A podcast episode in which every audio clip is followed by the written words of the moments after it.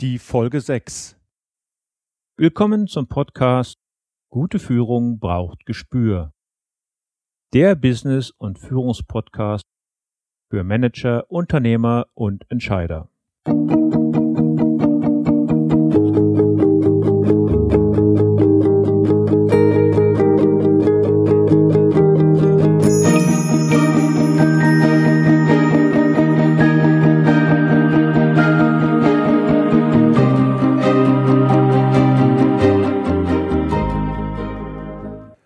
Hallo und herzlich willkommen.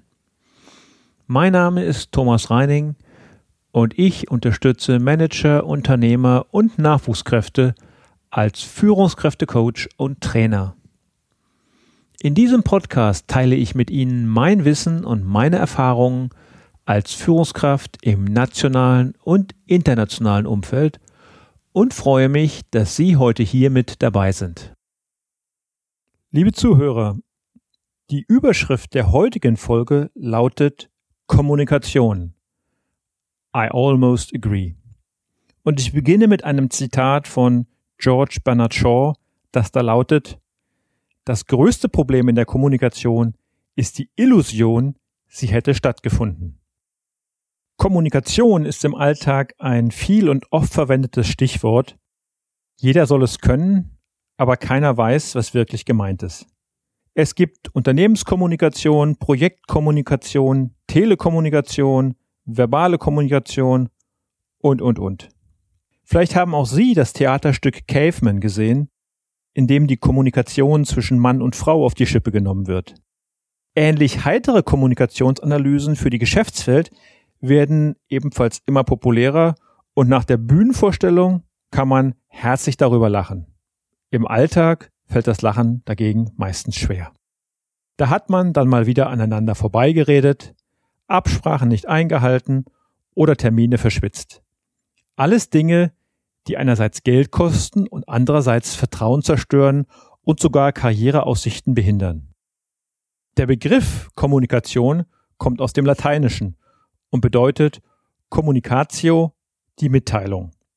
Für eine Führungskraft gehört Kommunikation zum täglichen Handwerk und wie jedes Handwerk ist gute Kommunikation erlernbar. Der eine tut sich damit etwas leichter, der andere leider Gottes etwas schwerer. Im Prinzip geht es bei Kommunikation jedoch um nichts anderes als den Austausch von Wissen, Erfahrung oder Information. Kommunikation an sich ist angeboren.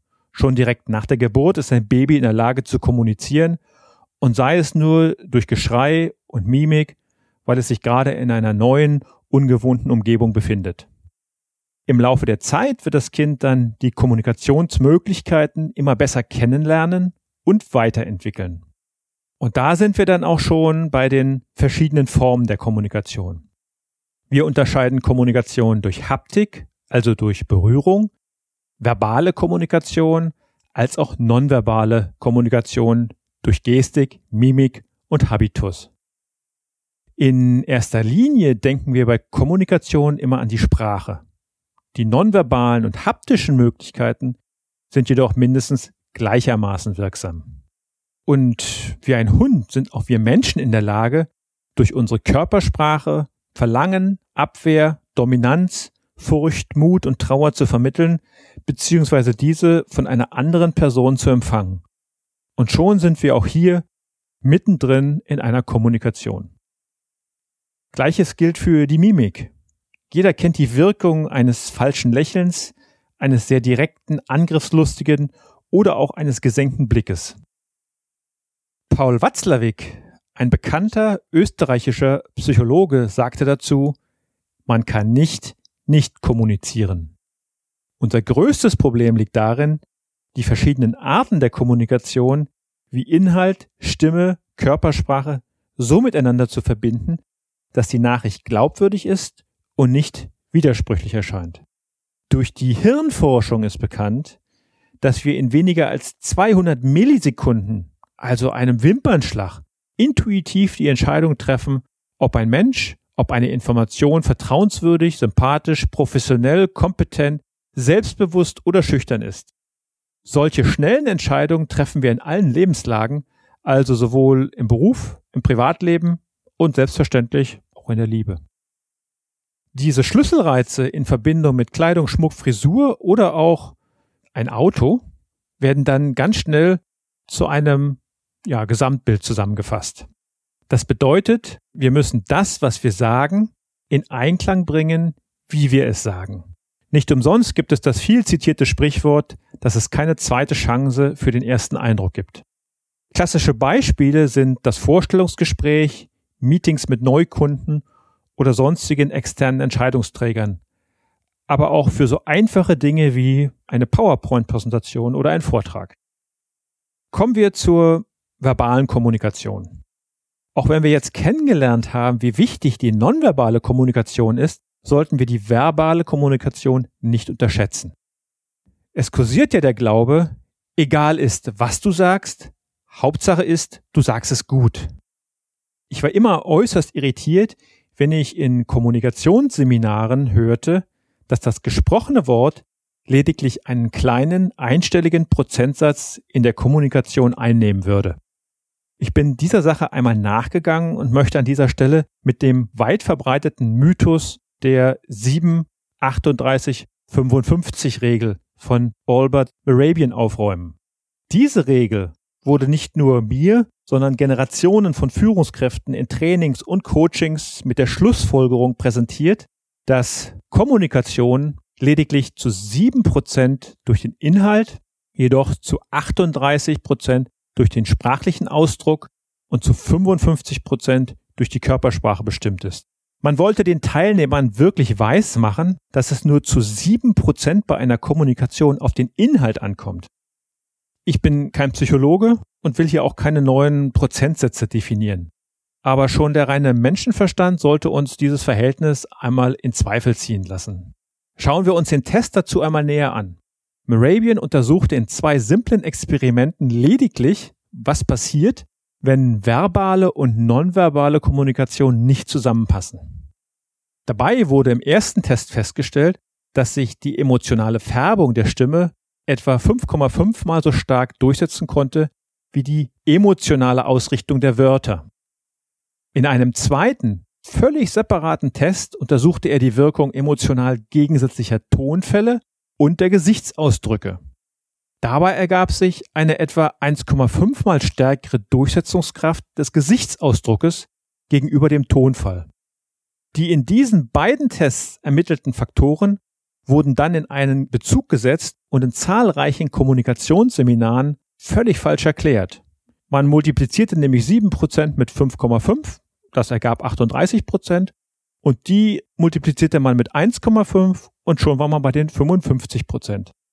Zu Schlussfolgern, nur 7% der gesamten Kommunikation sei verbal und 93% nonverbal, ist definitiv eine falsche Interpretation von Moravians Untersuchungsergebnis und wurde von ihm selbst mehrfach widerrufen bzw. richtiggestellt. Es schadet also nichts, bei jeder Kommunikation nicht nur auf das Wie, sondern auch auf das Was, also den Inhalt zu achten. Was jedoch mit diesem Test bewiesen wurde, ist die Tatsache, dass wenn die verbale und die nonverbale Aussage nicht zueinander passen, wenn jemand widersprüchliche Nachrichten sendet, dann glauben wir den nonverbalen Botschaften von Körper und Stimme weit eher als den verbalen Aussagen des Kopfes. Sami Molcho, der berühmte Pantomime, sagt, es werden 80 Prozent unserer Reaktionen und Entscheidungen durch nonverbale Kommunikation ausgelöst. Eine Aufteilung, der ich eher folgen kann. Die Interpretation zu Morabian und die Erkenntnis von Molcho möchte ich daher so zusammenfassen. Der nonverbale Anteil überwiegt den verbalen Anteil der Kommunikation deutlich. Das Wort, also der Inhalt, hat jedoch eine deutlich höhere Wichtigkeit als oft behauptet und lebt in entscheidendem Maß von Einklang mit Stimme, Tonfall, Mimik und Körpersprache. Was wir uns in der Kommunikation wünschen, ist also Klarheit und keine missverständlichen Signale. Ein Beispiel. Haben Sie einmal beobachtet, was passiert, wenn man einen Hund ruft und diese Klarheit vermissen lässt. Das sind die berühmten Situationen, wenn ein Hund 50 Mal gerufen wird und trotzdem nicht kommt. Signal, also Kommando, Stimmlage und Habitus sind nicht im Einklang. Der Hund weiß also nicht eindeutig, was er zu tun hat und entscheidet sich dann, das zu tun, was ihm selbst den größten Vorteil verspricht. Im Geschäftsalltag gibt es ähnliche Begebenheiten. Die Führungskraft benötigt bestimmte Unterlagen oder Informationen zu einem bestimmten Zeitpunkt, ist dabei aber nicht eindeutig und weitgehend diffus. Für beide Fälle gilt, egal ob Geschäftsalltag oder Hund, ein Auftrag, eine Anordnung oder wie im Fall des Hundes ein Kommandos, das ignoriert wird, ist immer eine entscheidende Schwächung für den Führenden. Entscheidend für eine funktionierende verbale Kommunikation ist jedoch die Erkenntnis, dass der Empfänger einer Nachricht niemals den Inhalt so erfasst und empfindet, wie dies vom Sender beabsichtigt war, selbst wenn dieser sich so genau wie möglich ausdrückt. Von Michael Birkenbiel stammen die folgenden Grundgesetze der verbalen Kommunikation zwischen zwei Menschen. Erstens, wahr ist nicht, was A sagt, sondern das, was B versteht. Zweitens, wenn B eine Nachricht des A falsch interpretiert, ist immer A schuld. Das heißt, die Verantwortung für exakte Kommunikation liegt immer beim Sender. Dazu gibt es eindrucksvolle Versuche, wie der Weg einer Nachricht über mehrere Stationen aussieht. Da jeder Empfänger die Nachricht in ein eigenes Wertesystem einordnet und dementsprechend weiterleitet, hat die Nachricht am Ende der Kette nichts mehr mit ihrem Ursprung gemein. Ich bin mir ganz sicher, auch Sie kennen genug Beispiele aus Ihrem Alltag, bei denen die Nachricht am Ende der Nachrichtenkette nichts mehr mit dem Ursprung zu tun hatte. Am Ende sind es dann die oft viel zitierten Halbwahrheiten und Gerüchte, bei denen der Urheber am Ende nur erklären kann, das habe ich so nie gesagt. Ich für meinen Teil habe es dabei in wichtigen oder entscheidenden Gesprächssituationen immer so gehalten, dass ich meinen Gesprächspartner abschließend gebeten habe, mit eigenen Worten zusammenzufassen, was er verstanden hat. Anfangs führte dies schon einmal zur Verwunderung oder Irritation, wenn ich aber klarstellen konnte, dass er mir damit hilft sicherzustellen, dass ich mich wirklich verständlich ausgedrückt habe, dann war es akzeptiert. Andersherum habe ich auch meine Gesprächspartner gebeten, ihre Punkte mit meinen eigenen Worten zusammenfassen zu dürfen, um auch dort klarzustellen, dass ich Dinge nicht falsch interpretiert habe. Da ich mich in diesen Situationen als die potenzielle Fehlerquelle dargestellt habe, gab es auch nie Probleme mit den Gesprächspartnern. Daneben kann es unter bestimmten Voraussetzungen natürlich auch hilfreich sein, eine Gesprächsnotiz anzulegen. So, jetzt haben wir einiges über die verschiedenen Formen der Kommunikation erarbeitet, sind aber noch nicht darauf eingegangen, wie Kommunikation im Praxisalltag wirklich stattfindet.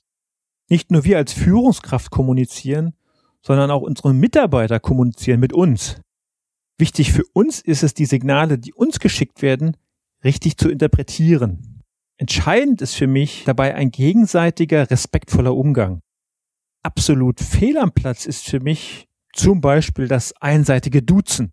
Also, dass der Chef seinen Mitarbeiter duzt, andererseits aber erwartet, mit dem Sie angesprochen zu werden.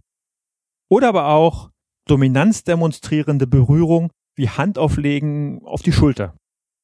Solche Signale, die man als Chef niemals akzeptieren würde, sollte man im Gegenzug ebenfalls vermeiden.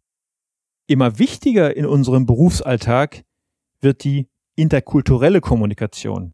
Die einen nennen es Diversity, andere sagen, wir müssen bunter werden. Klar ist, wir werden zunehmend Mitarbeiter mit Migrationshintergrund haben, in internationalen Teams arbeiten oder auch digital mit Kollegen in anderen Ländern kooperieren. Aus eigener Erfahrung weiß ich, dass dies eine besondere Sensibilität erfordert, aber auch die Chance eröffnet, soziale Vielfalt konstruktiv zu nutzen. Die Zeiten, in denen es wichtig war, einem chinesischen Geschäftspartner die Visitenkarte mit beiden Händen zu überreichen, die sind längst vorbei. Dass aber Konflikte in China anders ausgetragen werden und ein Gesichtsverlust für einen solchen Handelspartner unbedingt vermieden werden muss, hat auch heute seine Bedeutung. In Deutschland tun wir uns hier im Vergleich deutlich leichter, die Sach- und Beziehungsebene voneinander zu trennen, als dies zum Beispiel im asiatischen Raum praktiziert wird. Wir brauchen aber gar nicht so weit zu gehen. bleiben wir in Europa. Englisch ist eine tolle Sprache und mittlerweile wird sie von nahezu jedem beherrscht. Zumindest dann, wenn man sich mit einem anderen Nicht-Engländer austauscht. Die Kommunikation mit einem sogenannten Native Speaker birgt dagegen enorme Fallstricke. Die Briten zum Beispiel sind ein Volk, die auf das Recht haben verzichten. Sie wollen für sich und den anderen peinliche Momente vermeiden. Wenn Ihnen also ein Engländer sagt, I'm sure it's my fault, also ich bin mir sicher, es ist mein Fehler, dann bedeutet dies genau das Gegenteil. Wenn Sie in einer geschäftlichen Verhandlung von Ihrem englischen Gegenüber ein I almost agree hören, sollten Sie nicht den Eindruck gewinnen, es trennen Sie nur noch wenige Millimeter. In Wirklichkeit wird Ihnen gerade mitgeteilt, dass Ihr Gegenüber eine völlig andere Meinung hat. Wenn wir diese feinen Unterschiede in der Kommunikation nicht erkennen, dann wird es schwierig. Richtig problematisch wird es, wenn wir diese typisch englischen Idioms irgendwo aufschnappen, abspeichern und dann in Unkenntnis selbst anwenden. Stellen Sie sich vor, einmal selbst den netten Satz I hear what you say anzuwenden. Sie könnten gleichermaßen gesagt haben, ich habe selten größeren Blödsinn gehört. Egal, ob es sich um einen Geschäftspartner oder einen Mitarbeiter in einem internationalen Team handelt. Für Irritation wäre dann gesorgt. Diese Kette an Beispielen kann man nun beliebig mit den unterschiedlichsten Nationalitäten oder Kulturen fortsetzen. Seien Sie in solchen Fällen gut vorbereitet und sorgen Sie dafür, dass auch Ihre Mitarbeiter lernen, andere Codes zu beherrschen. So wie auch Hund und Katze in der Lage sind, den jeweiligen Code des anderen zu lernen und zu verstehen, so müssen auch wir dieses lernen. Um zukünftigen geschäftlichen Erfolg zu sichern, ist dies definitiv ein Muss. Abschließend möchte ich Ihnen meine fünf Tipps zur Kommunikation geben. Erstens. Kommunizieren Sie empfängergerecht. Es ist ein Unterschied, ob Sie mit einem Vorstandsmitglied oder einer studentischen Hilfskraft, mit einem faktenorientierten oder emotionalen Menschen oder einem nationalen oder internationalen Partner sprechen. Zweitens. Kommunizieren Sie kurz und klar. Versuchen Sie dabei nicht, unangenehme Botschaften in schöne Worte zu verpacken. Drittens. Kommunizieren Sie ehrlich und verletzen Sie niemanden. Machen Sie sich klar, nur der Empfänger entscheidet, wie er Ihre Botschaft aufnimmt. Viertens. Bleiben Sie menschlich. Nehmen Sie Ihre Gesprächspartner ernst und versuchen Sie sich in Ihre Lage zu versetzen. Ach ja, ein bisschen Humor kann dabei ebenfalls helfen. Fünftens, achten Sie auf die Töne zwischen den Zeilen, Ihre Mimik und Ihre Körpersprache. Damit kommen wir zum Ende dieser Episode. Ich möchte für Sie diese Folge noch einmal kurz zusammenfassen. Wir haben über das Zusammenspiel von verbaler und nonverbaler Kommunikation gesprochen, festgestellt, dass für missverstandene Kommunikation immer der Sender und nie der Empfänger Verantwortung trägt und dass Kommunikation im internationalen oder multikulturellen Umfeld noch viel größeren Schwierigkeiten unterworfen ist.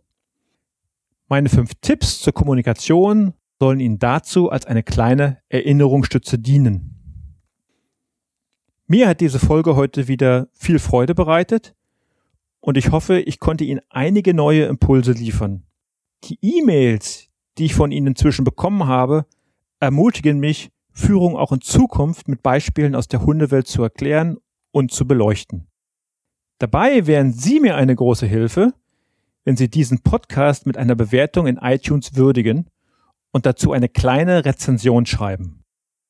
Dies hilft mir, in iTunes sichtbarer zu werden und so andere Interessierte leichter zu erreichen.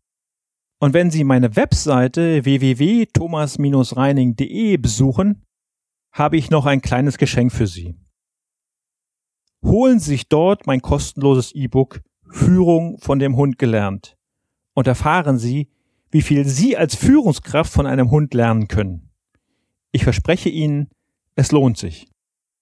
Wenn Sie darüber hinaus Anregungen und Vorschläge haben, schreiben Sie mir gerne. Vielleicht gibt es auch Themenwünsche, die Sie gerne behandelt sehen würden. In der nächsten Woche hören Sie dann ein Interview mit Jürgen Wirowski, Unternehmensberater aus Escheburg bei Hamburg. Mit ihm werde ich über das Thema Unternehmensnachfolge, Neugründung, aber auch Gründungszuschüsse reden und wir werden Dinge hören, die nicht jeder so klar anspricht. Bleiben Sie dran. Haben Sie noch Fragen? Dann schicken Sie mir gerne eine Mail an mail@thomas-reining.de. Thomas bitte mit H und Reining bitte ohne H schreiben.